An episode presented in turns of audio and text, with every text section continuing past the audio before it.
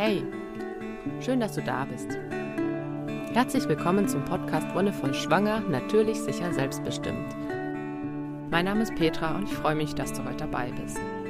Und du hast länger nichts von mir gehört. Ich hatte einiges um die Ohren, aber ich habe mich auch mit den Fragen beschäftigt, die mich so erreicht haben.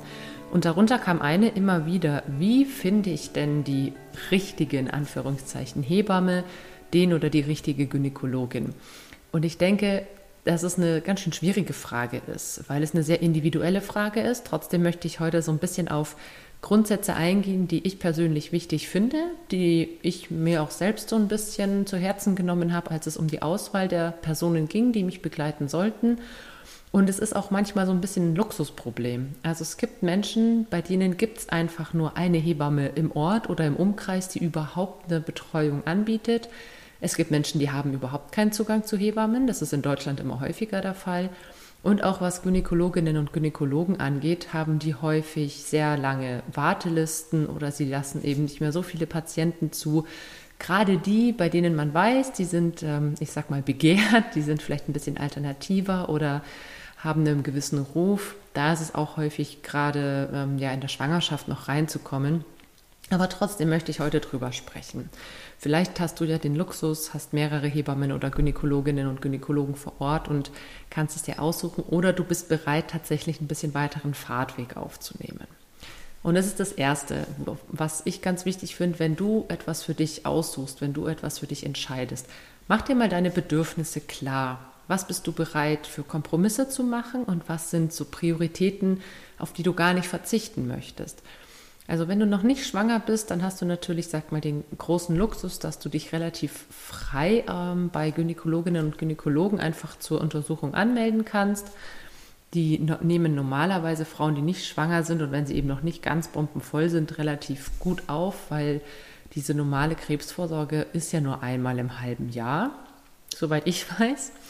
Und wenn du dann schwanger bist, dann haben sie natürlich einen viel dichteren Zeitplan. Das rechnen die ja vorher schon mit ein. Ne? Für normal schwangere Menschen irgendwie alle vier bis acht Wochen, dann für Risikoschwangere natürlich nochmal einen viel kürzeren Zeitraum. Da müssen die das ja schon vornherein einplanen.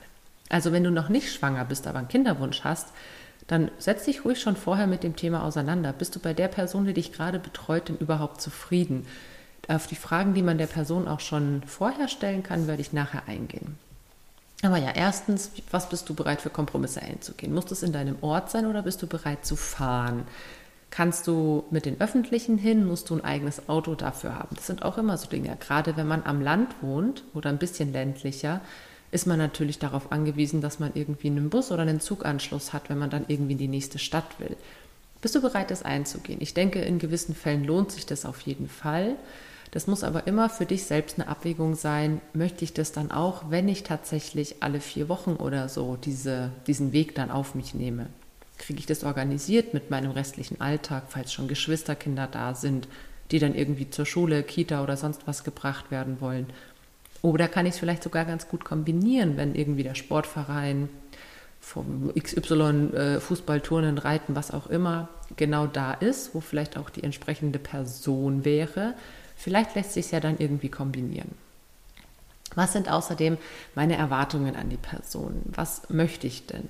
Soll mir die Person von vorn bis hinten zur Verfügung stehen oder reicht es wirklich, wenn ich zum Beispiel auch mal anrufen kann? Gerade bei Hebammen muss ich die wirklich zu Gesicht bekommen oder reicht es zum Beispiel eine Telefonberatung erstmal aus, wenn ich irgendwie ein Problemchen habe?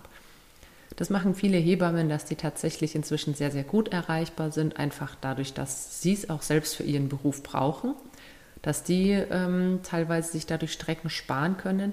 Und was halt jetzt in der Corona-Zeit auch echt stark gekommen ist, was so tatsächlich ein bisschen Pluspunkt dieser ganzen verrückten Zeit ist, ist, dass es natürlich auch sowas wie Zoom gibt. Und ultra viele Hebammen haben inzwischen einfach einen Zoom-Account, ein Konto und ähm, haben die Möglichkeit, dass man sich eben auch mal online trifft.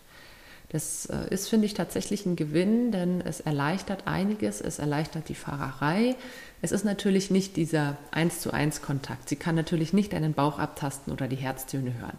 Aber man kann ein Gespräch führen. Man kann zum Beispiel dieses Erstgespräch, bin ich mit dieser Hebamme, fühle ich mich mit der überhaupt verbunden, kann man zum Beispiel auch über Zoom machen. Auch wenn da natürlich trotzdem so das Zwischenmenschliche meiner Meinung nach so ein bisschen verloren geht, aber einen ersten Eindruck kann man auf jeden Fall bekommen. Und da solltest du ruhig auch mal nachfragen, wenn das für dich in Frage käme. Genau, dann ist äh, das nächste große Thema ist natürlich, welche Form von Be Geburt begleiten diese Personen überhaupt? Bei freiberuflichen Hebammen ist es tatsächlich häufig auf der Website einsehbar, ob sie überhaupt zum Beispiel Hausgeburten oder Geburtshausgeburten begleiten.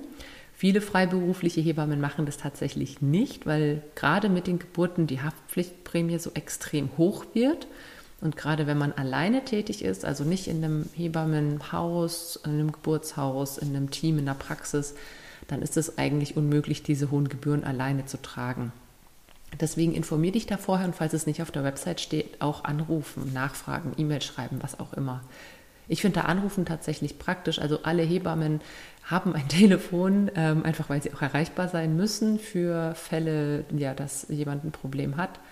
Und selbst wenn sie nicht rangehen, rufen sie halt auch immer zurück. Also da hab keine Angst, irgendwie auf ein AB zu sprechen. Es ist, finde ich, eine schönere Art der Kommunikation, als eine E-Mail zu schreiben. Und vor allem ist es eine direktere Form, weil nicht jede Hebamme nutzt ihre E-Mails irgendwie ihren Account auf dem Handy, setzt sich dafür vielleicht an PC, um besser tippen zu können. Ich mache das selber auch. Ich tippe auch lieber E-Mails am PC, weil es schneller geht und einfacher ist.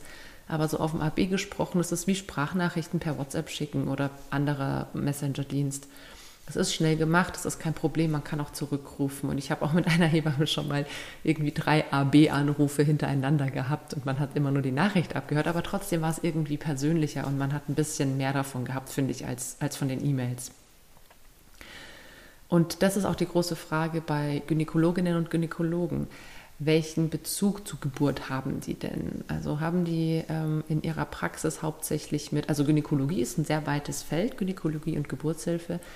Was haben die denn so für Patientinnen da? Also sind es hauptsächlich die, die zur Mammographie kommen? Sind es die, die irgendwie ähm, Myome und Zysten haben und deswegen behandelt werden müssen? Oder machen sie tatsächlich überwiegend hauptsächlich Geburtshilfe und natürlich auch in welcher Art und Weise? Manchmal kommt es auch schon auf der Webseite raus, manchmal ist es eher versteckt. Es gibt Hebammen, äh, es gibt gynäkologische Praxen, die haben Hebammen im Team, also als Ansprechpersonen, einfach nochmal mit einem anderen Blickwinkel auf die ganze Sache. Es gibt äh, Praxen, die haben einfach auch ultra schlechte Webseiten, um die sich nicht so gut gekümmert wird. Aber das Ding ist halt, dass man auf so einer Website immer versucht, möglichst viele Leute erstmal einen möglichst weiten Blick über die Tätigkeitsfelder zu geben. Und da steht unglaublich viel und man möchte möglichst viel bedienen. Deswegen lohnt es sich auch hier, wenn man sich unsicher ist, einfach mal anzurufen. Wie viele Frauen haben Sie so in Begleitung, die zum Beispiel natürlich nach Kaiserschnitt gebären wollen? Oder wie viele Frauen haben Sie, die Sie auch bei einer Geburtshausgeburt begleiten würden? Wie gehen Sie generell auch so mit dem Thema ähm, ja, Frauengesundheit um? Frauengesundheit als umfassender Begriff, als umfassende Wissenschaft wird eher, ich sag mal, wenn irgendwo eine Zyste ist, gleich rumgeschnippelt und ist rausgemacht oder wird vielleicht auch eben mit alternativen Methoden versucht, einen Heilungsweg zu finden? Und was man da fragen kann, finde ich, ist eigentlich überhaupt nicht äh, ja, dreist, aber es gibt ein unglaublich tolles Buch von äh, Christian Northrop oder Christiane Notrup. Manche sprechen ihren Namen deutsch aus, manche englisch. Sie ist eigentlich Amerikanerin. Und die hat äh, viele schöne Bücher geschrieben, aber unter anderem eins, das heißt Frauenkörper, Frauenweisheit. Und es lohnt sich einfach mal zu fragen, ob Sie dieses Buch denn ähm, haben oder ob, man, ob Sie das empfehlen können, ob man das vielleicht ausleihen kann. Weil wenn man dann schon irgendwie, manchmal hat man ja auch nur die Sprechstundenhilfe am Apparat, das ist natürlich auch schwierig dann, aber man kann in den meisten Fällen auch einen, ein Gespräch mit der Ärztin oder dem Arzt vereinbaren, dass man einfach mal in Kontakt kommt. Wenn man nah vor Ort ist, dann lohnt es sich natürlich einfach mal einen Termin auszumachen und wirklich ins Gespräch zu gehen und reinzuspüren, fühlt sich das gut an oder nicht. Da könnte man dieses Buch auch erwähnen. Wenn du es nicht kennst, lese unbedingt mal rein. Ist ein unglaublich toller Ansatz, äh, diese ganze Frauengesundheit wirklich ganzheitlich zu betrachten. Nicht immer nur nach den Symptomen zu gucken und diese zu behandeln und die Ursachen irgendwie völlig außer Acht zu lassen, sondern genau an den Ursachen anzusetzen gibt auch ein paar kritische Punkte an dem Buch, aber vielleicht gehe ich darauf mal gesondert ein. Ja, das sind dann so die Fragen, okay, worauf ähm, will ich eigentlich hinaus? Was will ich denn? Und wenn du dir dessen bewusst bist, du willst äh, vielleicht eine möglichst natürliche Geburt. Du willst während der Schwangerschaft gut betreut werden, willst dir aber auch ähm, die Schwangerschaftsvorsorge zum Beispiel mit Hebamme und Gyn teilen. Oder du sagst, ich bin gar nicht schwanger, wünsche mir aber eben eine gute Begleitung in der Kinderwunschzeit. Oder ich hatte eine Fehlgeburt und wünsche mir da einen sensiblen Umgang mit. Das sind alles so Dinge, die du dir vorher auch als Fragen zurechtlegen kannst. Ne? Also wie, äh, was ist denn Ihr Vorgehen bei Fehlgeburt oder bei Schwangerschaft nach Fehlgeburt? Wie viele Frauen haben Sie denn so, die eben nach Kaiserschnitt zum Beispiel natürlich spontan gebären? Und das sind ähm, Sachen, da kannst du einfach selber gucken, wo sind deine persönlichen ja, Favoriten, Prioritäten mit dabei. Ein weiteres, ähm, ja, ich sag mal, Kriterium könnte tatsächlich sein, wie diese Menschen einen, einen, eigenen Geburtsprozess erlebt haben. Also nicht sie selbst, wie sie selbst geboren wurden, sondern wenn sie zum Beispiel eigene Kinder haben. Und ist es jetzt egal, ob das Männer oder Frauen sind. Auch männliche Gynäkologen, die Frauen haben, die Kinder bekommen haben, haben wahrscheinlich eine Geburt erlebt, die ihrer eigenen Kinder. Und das Interessante ist, dass ich jetzt schon ganz häufig von Frauen aus meinen Kursen, von Freundinnen und Bekannten gehört habe, dass diejenigen, die eine möglichst natürliche, interventionsfreie Geburt oder Geburten erlebt haben, dem auch viel offener gegenüberstehen, weil sie wissen, wie es laufen kann. Also ein schönes Beispiel ist meine eigene damalige Frauenärztin aus Marburg gewesen. Ähm, beziehungsweise also ein schönes Beispiel und Gegenbeispiel. Bei der ersten Frauenärztin, wo ich war, die hatte ein Kind und dieses Kind war ein Kaiserschnitt. Und natürlich hat sie dann, nachdem ich einen Kaiserschnitt hatte, das irgendwie so runtergespielt, so von wegen, naja, und ist ja auch nicht so schlimm und wird ja trotzdem was und äh, bla bla bla. Und natürlich ist es für sie natürlich auch eine eigene Bewältigungsstrategie. Sie hatte selbst einen Kaiserschnitt. Wenn sie mir jetzt sagt, oh ja, nee, das kann natürlich die Bindung irgendwie stören und es kann auch vor allem äh, die Stillbeziehung negativ beeinflussen und da sollte man eine gewisse Aufarbeitung machen. Das ist was, was diese Person natürlich total triggern kann, weil sie es selbst erlebt hat. Und auch wenn man versucht, ein weißes Blatt zu sein und sich von den Geschichten, die man selbst erlebt hat, in der Beratung anderer Personen nicht beeinflussen zu lassen, es wird unterschwellig immer mitschwingen. Also das merke ich selber, wenn, wenn ich mit Frauen ins Gespräch komme und die erzählen mir erstmal viel von ihrer Geschichte, von ihrer Geburt, von was auch immer, was sie mir erzählen wollen. Und dann merke ich auch so, wie ich immer wieder denke, ah ja, genau so war es bei mir auch, aber das dann wirklich fallen zu lassen, zu sagen, okay, nee, hör dir diese Geschichte erstmal an und versuch so wertfrei wie möglich damit umzugehen. Das ist ultra schwierig, weil wir von unseren Werten und dem Erlebten, was wir in unserer eigenen Erfahrung haben, ja ganz, ganz stark beeinflusst werden.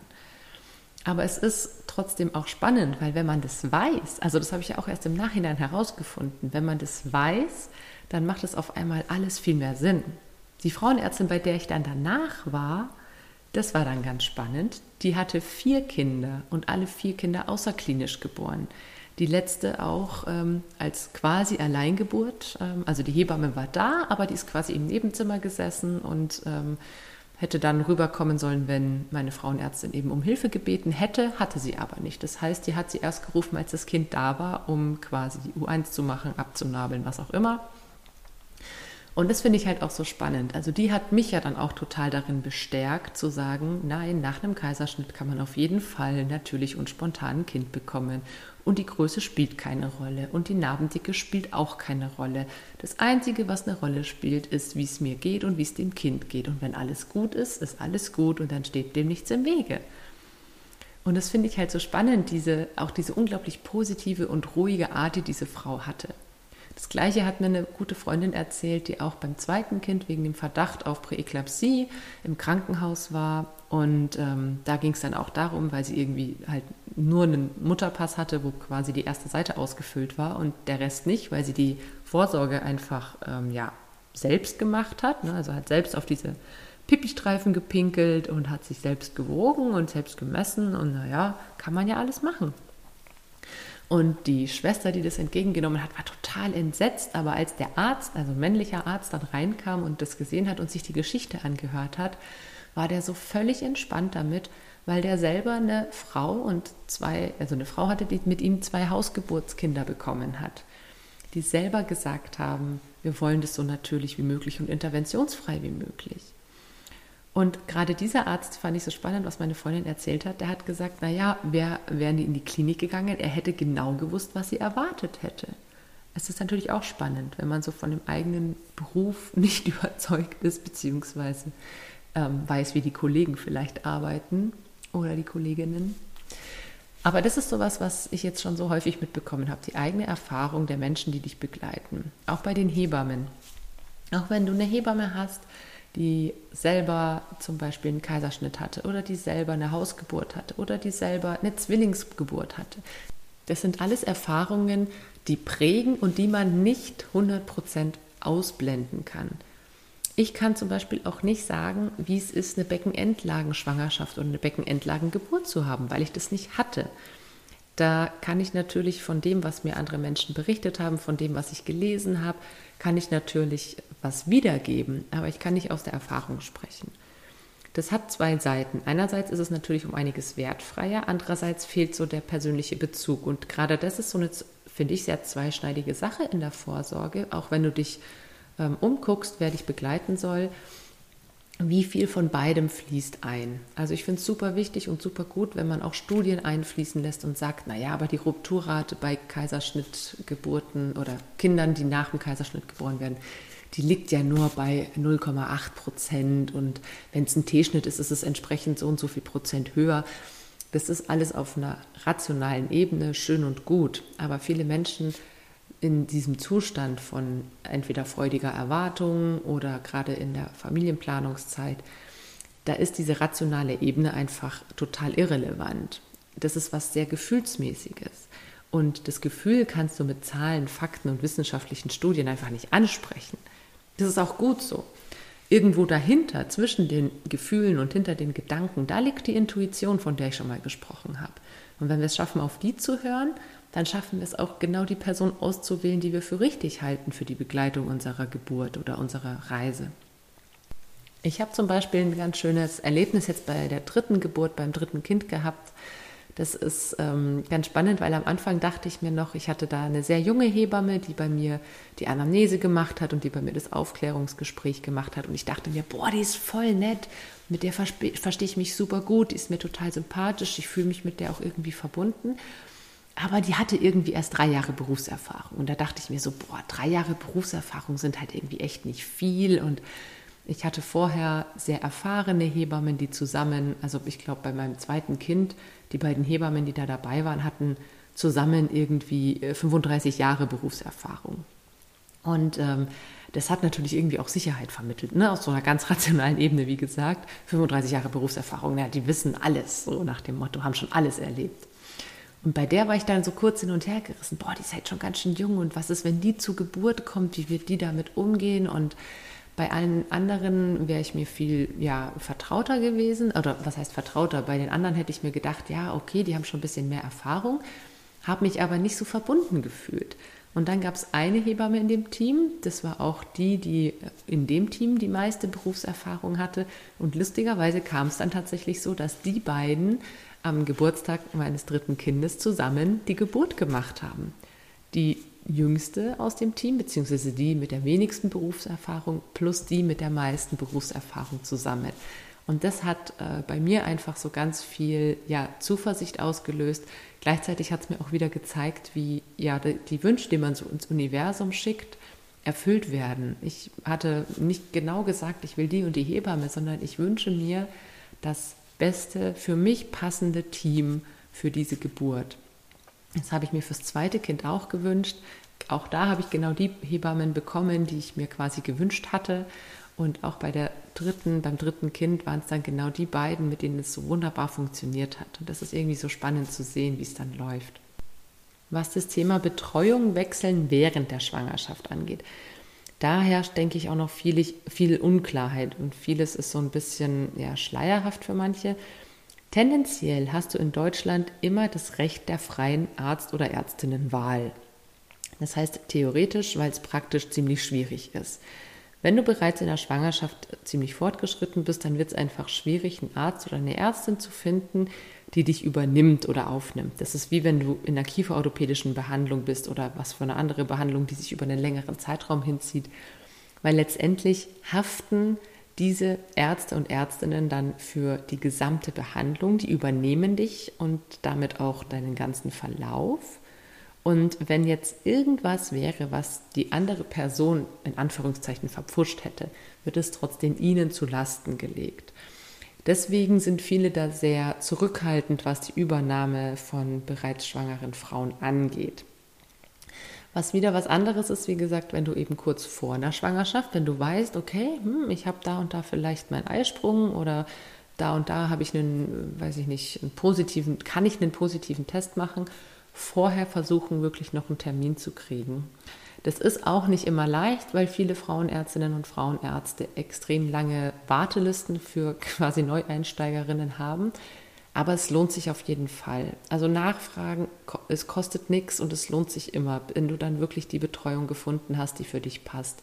Und ich habe es jetzt erst letztens wieder erlebt, da hat sich irgendwie eine Frauenärztin quergestellt, weil eine Patientin von ihr eine Geburt nach Kaiserschnitt angestrebt hat, eine natürliche, und die das einfach unverantwortlich fand und deswegen äh, ihr diese notwendige Überweisung nicht ausgestellt hat. Und das finde ich halt so krass, dass, ähm, dass es an solchen Dingen manchmal scheitern kann. Ich meine, es ist natürlich auch die Frage, wie, welche Hintergründe da jetzt die Ärztin hat, da eben nicht einfach diesen Zettel auszustellen, den die Hebamme bräuchte. Aber letztendlich ist genau sowas so eine Situation von, okay, habe ich noch die Chance für die letzten vier Wochen irgendjemand anderen zu finden? Und es gibt ein paar Ärztinnen und Ärzte, die genau natürlich auch sowas ähm, wissen, dass es ähm, in der deutschen Geburtenlandschaft eher mau aussieht und dass es viele Frauen gibt, die sich eine natürlichere und interventionsfreiere Geburt wünschen, als es eigentlich üblich ist. Und bei denen kann man dann nochmal Glück haben, aber die sind halt, wie gesagt, auch schon entsprechend ausgebucht. Das heißt, mein allergrößter Tipp neben den eigenen Bedürfnissen, die erstmal abzuchecken, ist frühzeitig anfangen.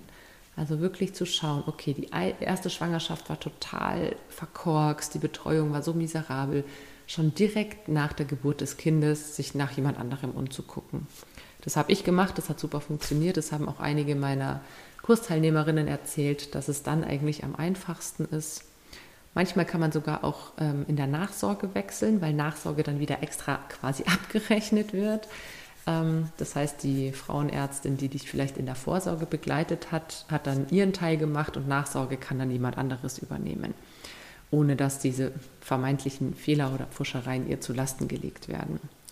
Aber es ist ein krasses System in Deutschland. Es ist richtig krass und es wird immer nur nach ähm, Hilfe, wer kann mich verklagen und wo muss ich mich absichern geguckt, anstatt dass man wirklich auf die Patientinnen und deren Bedürfnisse schaut. Und das finde ich so schade. Da ist unser System einfach, einfach total verkorkst, kaputt und ähm, da sollten wir unbedingt uns zusammentun und dafür sorgen, dass das gesamte Gesundheitssystem einfach mal ordentlich reformiert wird. Dass erstens mehr Geld da ist, dass es wieder lohnenswert ist für freie Hebammen, sich auch wieder niederzulassen, auch alleine ihren Beruf auszuüben und dass es auch nicht mehr diese ewig langen Wartelisten bei Gynäkologinnen und Gynäkologen gibt, dass es einfach die Möglichkeit gibt, spontan zu sagen, ich möchte jetzt eine andere Ärztin oder einen anderen Arzt. Das wäre sehr wünschenswert. Und damit wünsche ich dir, dass du für dich die passende Begleitung, die beste Betreuung, die es für dich möglich ist, findest, dass du deine Bedürfnisse gestillt bekommst und dass du auch wirklich jemanden hast, wo du wirklich dich auch so verbunden und auf einer Wellenlänge fühlst. Denn das ist wirklich Gold wert und manchmal lohnt sich auch da die Suche und manchmal lohnt es sich auch da ein bisschen weiter zu fahren, wenn man die entsprechenden Kapazitäten hat. Für heute war es das. Vielen, vielen Dank, dass du dabei warst. Danke fürs Zuhören und wie immer, wenn dir die Folge gefallen hat, dann lass gerne einen Kommentar oder eine Bewertung da oder teile die Folge auch gerne oder sag's weiter. Wir hören uns dann in ein paar Wochen wieder. Bis dahin wünsche ich dir alles, alles Gute und noch einen wonnevollen Tag.